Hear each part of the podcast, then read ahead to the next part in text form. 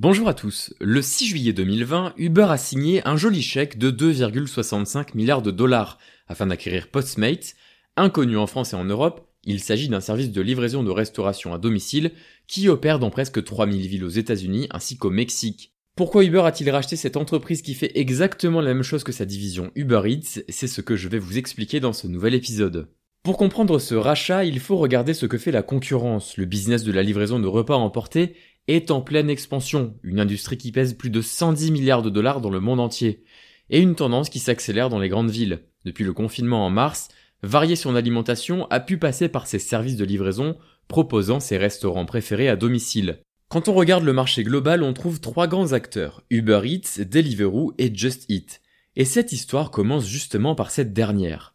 Le 12 juin dernier, la start-up britannique Just Eat annonce racheter Grubhub, un autre service de livraison pour 6,5 milliards d'euros. Uber s'était positionné pour ce rachat, mais n'a pas été assez réactive.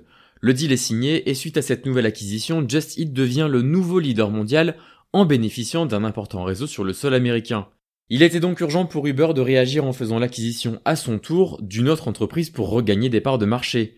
Le choix de Postmates va permettre en plus de la livraison de restaurants, d'acheminer des courses de base ou de l'alcool aux clients du service. Rien ne changera pour les utilisateurs puisque l'entreprise n'est pas engloutie par Uber. Elle restera active sous le même nom, avec le même PDG qui est également le fondateur de l'entreprise. Cet achat pour Uber Eats est un pari pour l'avenir dans un contexte où malgré l'hypercroissance du marché, l'entreprise ne fait toujours pas de profit.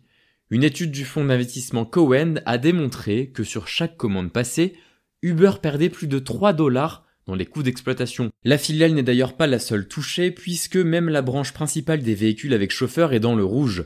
En 2019, c'est une perte nette de 8,5 milliards de dollars qui a été déclarée, et ça devrait aller en s'arrangeant vraiment tout doucement. Comme quoi, malgré une demande exceptionnelle et un service reconnu, il n'est jamais garanti de gagner de l'argent.